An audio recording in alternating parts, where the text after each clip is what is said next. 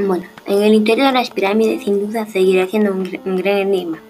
A pesar de los muchos descubrimientos realizados por medio de diferentes técnicas, para no destruir las pirámides gracias a los avances tecnológicos de nuestra época, se han descubierto las cámaras funerarias que existen en el interior de algunas pirámides y se ven objetos como imágenes, joyas, vasijas, indumentarias, vestimentas, como sabemos que con la muerte de un faraón eran también sepultados sus esposas, sus esclavos, y que cada uno iba con, con un tributo para ingresar al reino de los muertos.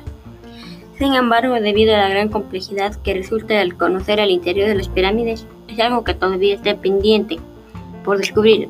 No sabemos qué sorpresas más podremos aprender o de darse algún nuevo hallazgo.